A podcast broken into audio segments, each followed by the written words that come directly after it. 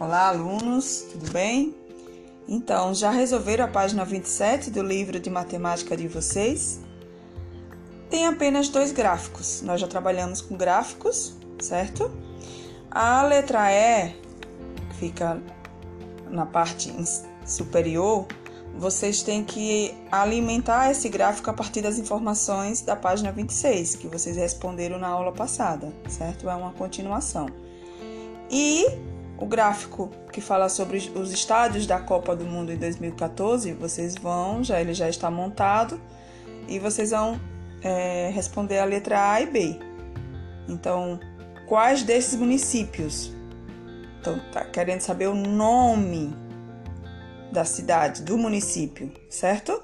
Aí vocês vão colocar qual desses apresenta o estado com maior capacidade de público. Só é olhar no gráfico, como vocês sabem, os gráficos, eles é, representam uma forma objetiva de passar uma informação, não é? Então facilita bastante a, na hora que a gente quer falar sobre alguma coisa utilizando os gráficos, certo? É uma forma objetiva de passar a informação.